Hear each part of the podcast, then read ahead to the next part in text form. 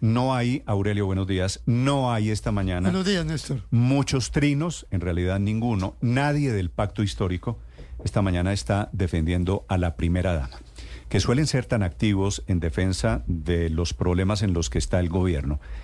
Hay un silencio, un silencio pues de esos ruidosos que dicen mucho alrededor del escándalo de la primera dama. El escándalo fue revelado por la silla vacía. Básicamente lo que dice es que la primera dama tiene una cantidad, un séquito literalmente, fotógrafo, maquillador, estilista, vestuarista, asesora de imagen, todos, Vélez, Prieto, María Antonia Pardo, todos le cuestan al erario colombiano mil millones de pesos. Como esta había sido la austeridad una de las banderas del gobierno Petro, eh, Aurelio, y como habían sido tan críticos en el pasado de los gastos de la oficina de la primera dama, va a ser muy difícil que defiendan lo que está pasando. Eh, y eso sí, en las redes sociales en donde se suelen mover estos temas, están recordando todo lo que decían en el pasado alrededor de primeras damas en gobiernos anteriores. Que se debe aplicar para todo y el entonces, mundo. Y entonces se devuelve. ¿no? Claro. Lo que se llama la arqueología en las redes sociales. Néstor, pero- les pero- están les están recordando, como ellos no dicen mucho, les están recordando a la gente de la izquierda que gobierna, a la gente del pacto histórico, lo que decían antes de llegar La al poder. denuncia, la denuncia de la silla vacía indica que la primera dama tiene un séquito de al menos tres personas que la acompañan en todos sus No. desplazamientos en Colombia y fuera de Colombia, incluso en destinos muy lejanos. Fotógrafo privado, maquilladora privada, maquillador privado, perdón. Fadi, Fadi es hombre. Fadi, sí, Fadi Fadi es hombre. Eh, eh, la, la dama que acompaña a la primera dama también, eh, Carolina Plata, que es, eh, digamos que la chaperona, para arriba y para abajo, una, lo decía muy bien María Camila temprano, una cohorte que acompaña a la primera dama y en el comunicado de las últimas horas dicen que no, que no solamente presta sus servicios este grupo a la primera dama Verónica Alcocer, sino que lo presta también a la presidencia. Y dicen que como la primera dama Sí, tiene- cumple una función social, entonces Pero es el que- ordenamiento permite que haya gastos con dineros públicos en su beneficio. Busco en los para archivos, su trabajo. Aurelio, busco en los archivos de la presidencia cuál es la función social que cumple la primera dama. Que me parece que es la pregunta que tenemos que hacernos, ¿verdad? Si esto es para cumplir una función social y usted dice, bueno, No, pero- en, en gracia de discusión necesitan estilista, vestuarista, maquillador, fotógrafo para todos los viajes nacionales. Es que- ¿Cuál es la función? Y no tengo ningún reporte de actividad de función social en la primera dama. El último son las novenas que organizaron a finales del año pasado, suponiendo que las novenas sean eh, función social. Mm, Supongo, Pero mire, Néstor. supongo que la novela, la novela, la novena, Novena, novena de aguinaldos. de aguinaldos con los recicladores, por ejemplo, con los Tiene un sentido social. Mm, Sí. Ahora, ¿qué tiene que hacer un vestuarista, padre, eh, vistiendo a la primera dama para el encuentro en la primera, en la casa presidencial? No sé. Eh, así que la información es, Aurelio, para concluir, la información es parcial e incompleta, me parece a mí, sobre las actividades de la primera dama. Pero esto empezó hace rato, ¿no? Sí, el informe de la silla vacía complementa las cosas que ya se habían venido mirando. ¿Se acuerda? Desde el nombramiento, desde el contrato de Nerú. Esto comenzó con el contrato de Nerú. Siguió con el nombramiento de Eva Ferrer como ciudadana colombiana express y después en dos secretarías, en dos consejerías, perdón. Una primera de juventud que salió fallida, se fue para la Consejería de Reconciliación. Después parece que ya no tuvo mejor suerte y ahora aparecen otros cuatro más. Pero en gracia de discusión también, como decía usted, que hace una maromas de tipo jurídico para justificarse, incluso que corresponde a conceptos del DRAPE que hoy dirige Carlos Ramón DAPRE, González. DAPRE, DAPRE, Aurelio. Sí, del DAP, sí, del DAPRE que hoy dirige Carlos, eh, Carlos Ramón González. Sí, uno puede preguntarse, ¿y es que la función social se tiene que hacer con boato? Es que la función social tiene que hacerse sin límites presupuestales. Porque es que el punto es ese. Usted puede tener incluso pues quien la asesore y lo apoye. Eso pues no vamos a negarlo. Pero antes de eso, Aurelio, de lo que me he de- estado de- preguntando de- es ¿y de cuál es la tamaño de función? contratación. ¿Cuál es la función social de la primera dama? Si alguien la conoce, les pediría que me la informen, porque la estoy buscando, no encuentro qué es lo que hace la primera dama. La primera dama hace parte, Ricardo, eh, de la Junta Directiva de Bienestar Familiar. Sí, La sí. ¿Cierto? Sí, la preside. Preside la Sí. Pero para eso no Sí, no- necesita. es decir, normalmente, no es las primeras pública. damas No, las primeras damas tienen siempre un rol muy activo en el tema de primera infancia. Eh, de hecho, pero, eh, pero no solo sí, pero participan de la general, junta directiva. pero esta y digo, primera no, dama no, usted no, tiene, no, no particularmente tiene Verónica Alcocer, sino todas. ¿Qué hace como función social la primera dama Verónica Alcocer? No, yo creo que la, la, primera dama, Verónica Alcocer, ha escogido eh, pues una ruta distinta a las anteriores primeras damas. La anterior primera dama era bastante discreta, poco conocimos los colombianos de ella. Eh, una que fue mucho más activa, que fue Tutina de Santos, estaba muy involucrada con temas de primera infancia. Y la primera dama, Verónica Alcocer, ha escogido más eh, un rol de, eh, de representación protocolaria en eventos internacionales y por eso claramente, claramente el hecho de tener un acompañamiento como el que denuncia la silla eso- vacía de no vestuaristas Ernesto. de No, no, no, claro claro no entonces son funciones de acuerdo está es es normal que las las primeras damas tengan entre comillas un apoyo del- de la oficina de la presidencia para que les tomen fotos para que cubran sus noticias pero lo que lo que en este caso escandaliza eh, y está bien es el tipo de acompañamiento que está teniendo un vestuarista eh, que está teniendo también una persona y además a viajes internacionales con unos altísimos costos y viáticos. Y Néstor yo aquí me encontré un, un trino de Gustavo Bolívar en el año 2020 em, en un tono muy muy altisonante decía Sí, lo sí, que aterra entonces lo aterrador no es que manden un avión dos veces a recoger invitados y otro día a Bogotá a que la primera dama se cambie ropa. Lo que aterra y encabrona dice Gustavo Bolívar es que estos cafres no pagan impuestos y llegaron a poner IVA a la canasta familiar para que ustedes pagaran su festín de derroche y corrupción. Entonces digamos eh, no, no puede ser La que eh, lengua la es el azote, indignación- amigo mío, ¿no? Claro, no, no puede ser que la indignación, la indignación con la anterior primera dama por posibles gastos también excesivos que hubo en ese momento eh, sea solo miope y mire solo para un lado eh, del espectro político. Sí. Néstor. Las primeras damas, María Consuelo, usted lo sabe bien, las primeras damas en Colombia han tenido siempre una figura simbólica, porque no hay, no hay un cargo de primera dama. Ella no tiene sueldo.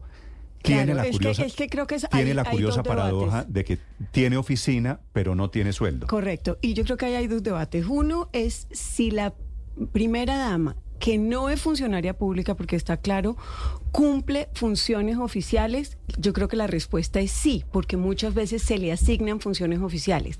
La otra, el otro tema es si puede tener gente a cargo, y la respuesta es no, porque los funcionarios públicos tienen la gente a cargo de acuerdo con lo que dice la ley, y como no existe el cargo, pues no pueden tener funcionarios pero a la cargo. verdad es que la oficina de primera dama siempre ha tenido personas a su cargo. pero dependen del DAPRE. La otra cosa es el tema de los gastos y yo creo que ahí sí eh, está muy claro lo que, lo que genera la molestia. Y es que gastos absolutamente personales como el maquillaje, como la ropa, como la asesoría de imagen, pues debería eh, sufragarlos el, el ingreso familiar de la primera dama, su, su- su plata privada y no la plata pública. Es que es indignante que se esté anunciando una nueva reforma tributaria, que nos vayan a subir los impuestos para pagar el maquillaje de doña Verónica Alcocer. O sea, me encanta que esté bonita, que esté bien arreglada, que esté bien maquillada, pero que lo pague ella, como lo pagamos todas. O sea, el- punto es de dónde viene la plata para sufragar esos gastos que sin duda son Mm. Sí, ahora, personales. Ahora, María Consuelo, no es, el problema no es el maquillador. El maquillador, María Camila, se llama Fadi Flores. Fadi Flores. El problema es que la primera dama viaja con el maquillador. Claro. Entonces usted dice, no son solo los 10 millones de pesos que se gana el maquillador. Sino los viáticos, pregunto yo, los la- hoteles. la- ¿hay que viajar con el maquillador? Es decir, ¿eso no es un poquito estrambótico? Viajo con el maquillador, me maquillas todos los días a las ocho y media de la mañana, me vuelves a maquillar a las dos de la tarde. Como, como si fuera una actriz de cine. Le Es hace que, mucho daño al proyecto político del presidente Pero- porque pero llegó con una bandera completamente opuesta. ¿Pagado de dónde? Porque es que la, la superficialidad con la que una persona maneja su, su vida privada es asunto suyo. Entonces debe incurrir en gastos personales y no en la plata pública. Néstor, porque es que eso es lo que indigna. Mm.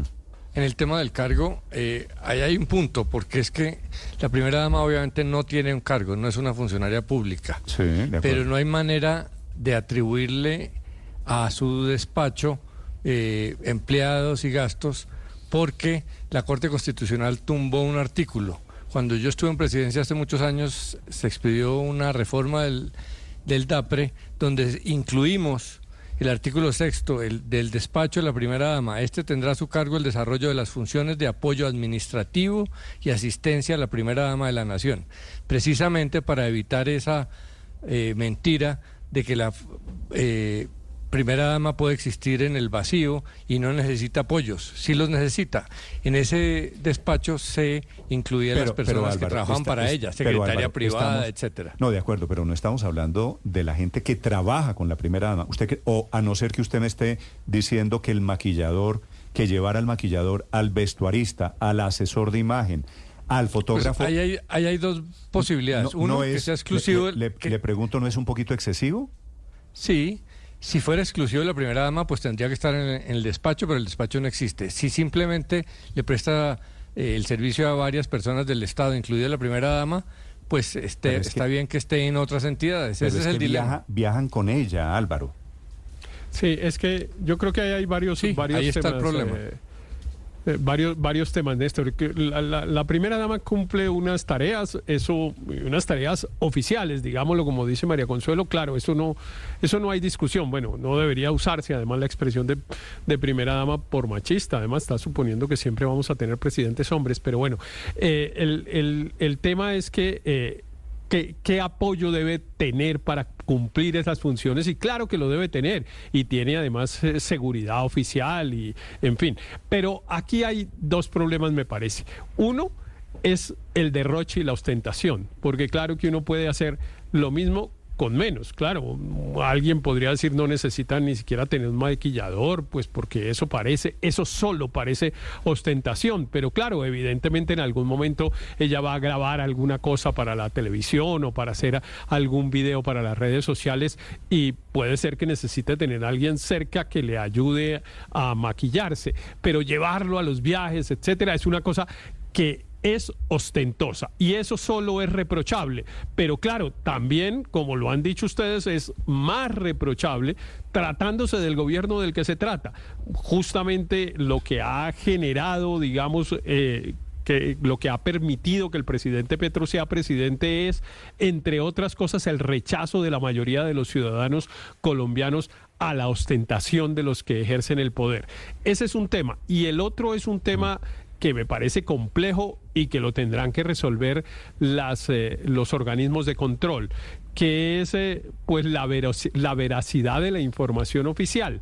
Es eh, Todas estas personas son unos contratistas de prestación de servicios que tienen que presentar un informe de las actividades que realizan y pues yo me pregunto si dicen lo que hacen en el informe, si el informe realmente refleja la tarea que ellos desarrollan, porque claro que si no, pues ahí estamos en un problema legal, legal grave. legalmente, legalmente, Héctor, creo que hay muchas dudas y esto tendrán que decidirlo los organismos de control. Por ejemplo, que la plata a estos asesores la pagan a través de unas entidades del Estado que no tienen nada que ver. Por ejemplo, RTBC. Claro, es que, fíjese que en el caso de Fadi Flores, con, Néstor, con, el, con, con, el maquillador de la primera En el caso de Fadi Flores, para que, solo por poner un ejemplo, de 14 viajes que, que reporta o actividades que reporta, 12 tienen que ver con actividades donde ha estado la primera dama, particularmente en viajes fuera del país. España, Portugal, Nueva York, y nada tiene que ver con el contrato, eso es lo que revela la silla vacía, el, objeto del contrato de RTBC. El maquillador, María Consuelo, usted que fue canciller. eso le iba a decir, ¿qué más representación que la de una canciller? En Colombia hemos tenido siete cancilleres, nunca se ha pagado, sí, siete cancilleres mujeres que además han hecho un trabajo muy profesional. Noemí Sanín, eh, María Mejía, María Ángela Holguín, eh, Marta, Lucía Ramírez, Claudia Blum, y ninguna y María Consuelo, María Consuelo Araújo. Sí, y ninguna ha tenido en las funciones de la representación política del país en el exterior a su cargo maquilladores, estilistas,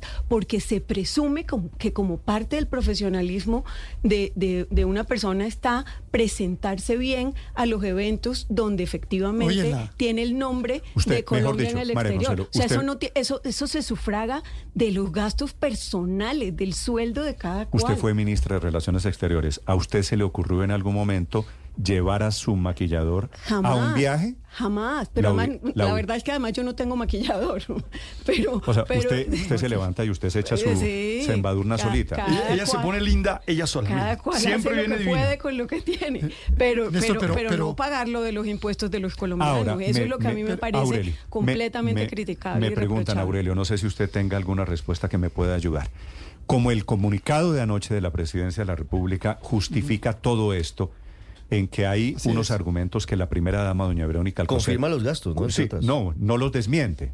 No, no, no dice que, que la información de la silla vacía tenga alguna falsedad o alguna equivocación. Claro. Así que estoy presumiendo que la cifra de mil millones de pesos es perfectamente cierta. ¿Usted conoce cuál es la función social que está cumpliendo la primera dama, Aurelio? No, Néstor, yo realmente creo que el comunicado debería ir acompañado de esas funciones sociales. Precisamente iba a decir yo, bueno, es la función social. Enumere las funciones sociales que ha venido ejerciendo fuera de la, que tiene que ver con bienestar familiar.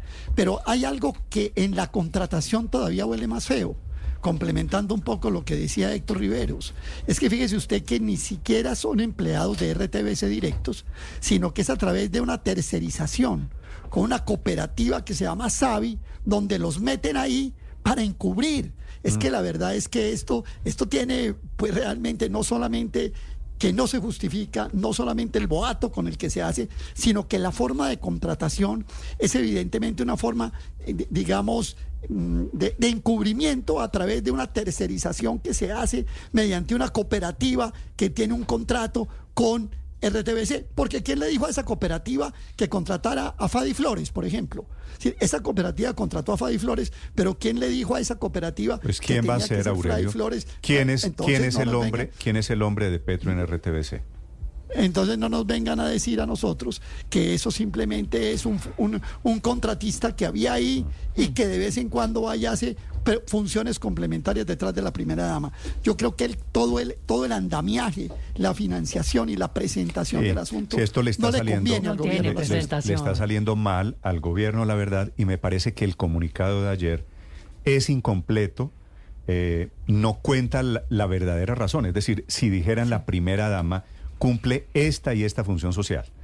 Eh, Sí. Entonces usted dice, Paola, usted dice, bueno, es que está en una labor importante, la primera dama va a Chocó y en Chocó suda o en Chocó necesita un maquillador, pero estamos hablando de que el maquillador de la primera dama la acompaña es a los viajes internacionales. Gana muy bien la- ese maquillador, 10 millones de pesos o- o- mensuales. Eh, eh, ahí No, estábamos, es poniendo, que- estábamos poniendo, Paola, eh, la cuenta oficial de ese señor Fadi Flores, en donde él hace alarde, es esta, en donde él hace alarde de sus vínculos con la Casa de Nariño, confirmando la relación muy cercana que tiene con la primera dama. Son las siete. Y es su manera de 43 mercadearse, su manera de venderse también. Pero es que, mire, mil millones de pesos en un año y medio, en 18 meses, son ni nada más ni nada menos que 56 millones de pesos al mes en todo este séquito. Con seguridad a la primera dama le sale muchísimo más barato irse a la peluquería en, en Madrid, en Londres, en Nueva York, que tener que cargar con todo este personal, con toda esta corte, Ricardo, y pagarles viáticos, hoteles, dormidas, comidas, Sí, tiquetes aéreos. No tiene ninguna presentación, pero además hay algo que me preocupa y me molesta, María Consuelo,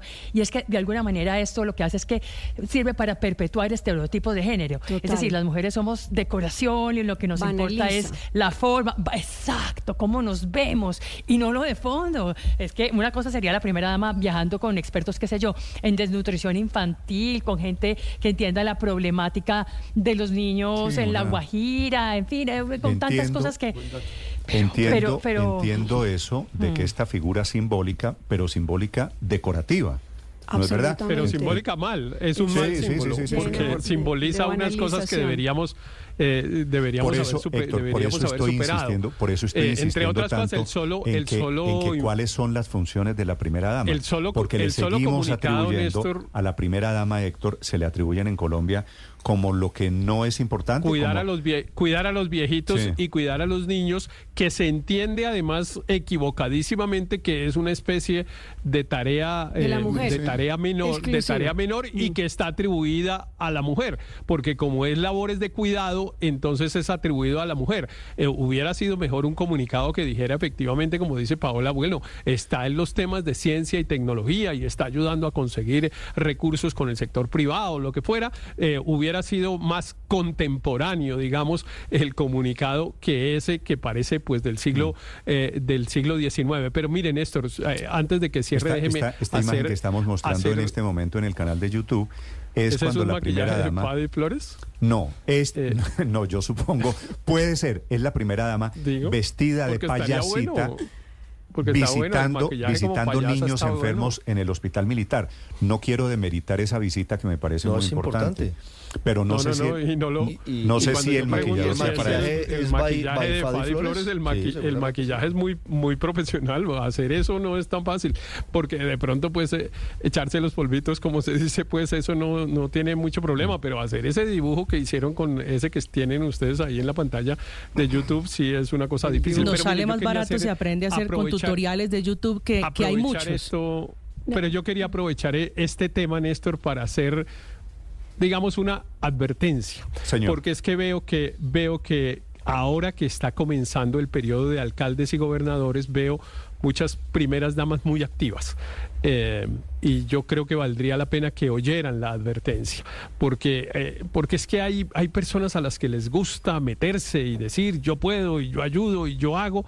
No, las primeras damas no tienen ninguna tarea ni en el nivel nacional ni en los niveles locales. Pero- Eso, eso quiere decir, Héctor, y yo estoy de acuerdo con usted, hay que desaparecer esa cosa que es casi feudal, ¿no? Estoy en siglos.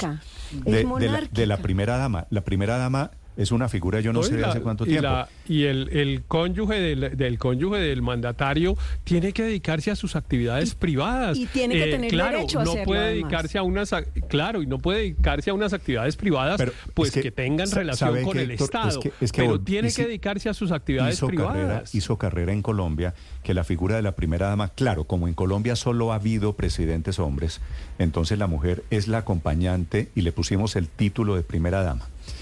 Y, él, y la característica de la primera dama es que la primera dama se dedica pues a las cosas a las que no se dedica el presidente, obras de caridad, a los actos a donde no puede llegar el presidente, pero manda la y además porque y además porque era ama de casa entonces pues acompañaba a su esposo. No las pro- las las primeras damas las mujeres de hoy no son amas de casa son profesionales. Y esas profesionales que son esposas de alcaldes de gobernadores o de presidentes deben dedicarse a lo que se dedicaban a lo largo de su vida. No tienen ninguna tarea oficial. Y además quiero decir Néstor mire si quieren hacerle un gran favor si quieren apoyar a su compañera o compañero, no se metan.